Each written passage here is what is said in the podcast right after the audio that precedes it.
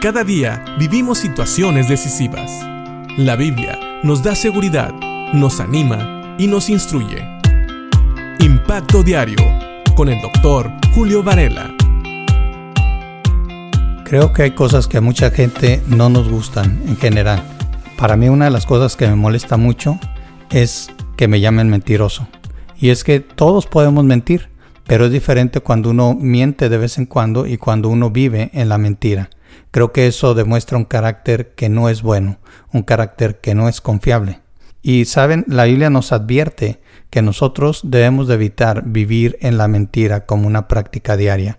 Si nosotros vamos a Primera de Juan en el capítulo 1, en el versículo 6, donde dice, si decimos que tenemos comunión con Él, refiriéndose a Cristo, y andamos en tinieblas, mentimos y no practicamos la verdad.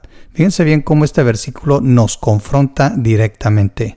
Ya habíamos visto en el versículo 5 que es imposible decir que estamos en comunión con Dios o con el Hijo Jesucristo si estamos practicando el pecado, si estamos viviendo en pecado, porque como decía Juan mismo en el capítulo 3 de su Evangelio, aquellos que quieren seguir pecando se esconden en las tinieblas para no ser reprendidos por la luz. Bueno, Aquí nos dice también que si nosotros decimos que tenemos comunión con Cristo, pero andamos en tinieblas, es decir, vivimos practicando el pecado, no estamos practicando la verdad.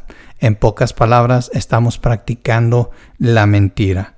¿Sabes? Yo creo que si a ti no te gusta que te digan que eres un mentiroso, lo primero que debes de cuidar es cómo está tu vida y tu comunión Dios. Nosotros decimos, como creyentes, que hemos creído en Cristo Jesús como nuestro Señor y Salvador. Y si tú vas al Evangelio de Juan nuevamente, en el capítulo 14, versículo 6, nos dice, Jesús le dijo, yo soy el camino y la verdad y la vida. Nadie viene al Padre sino por mí.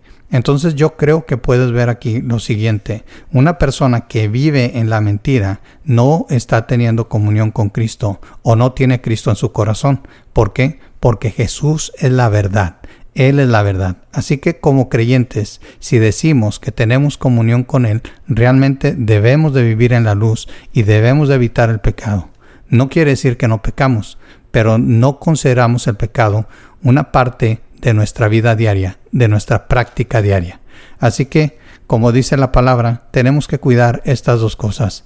Nosotros sabemos que Dios es luz y en Él no hay tinieblas, y si decimos que tenemos comunión con Él, pero queremos vivir en pecado, entonces estamos viviendo una mentira, estamos siendo mentirosos, y es muy probable que no estemos en Cristo, porque Cristo es la verdad. Y si realmente estás en Cristo y eres una persona que es salva, Debes de dejar de vivir en la mentira y caminar en la luz, caminar tomado de la mano de Dios. Es lo mejor que puedes hacer porque esa es tu identidad y además porque debes de vivir como Cristo vivió y Cristo era la verdad. Él es el camino, la verdad y la vida y Él quiere que sigamos sus pisadas. Piensa en esto y que Dios te bendiga.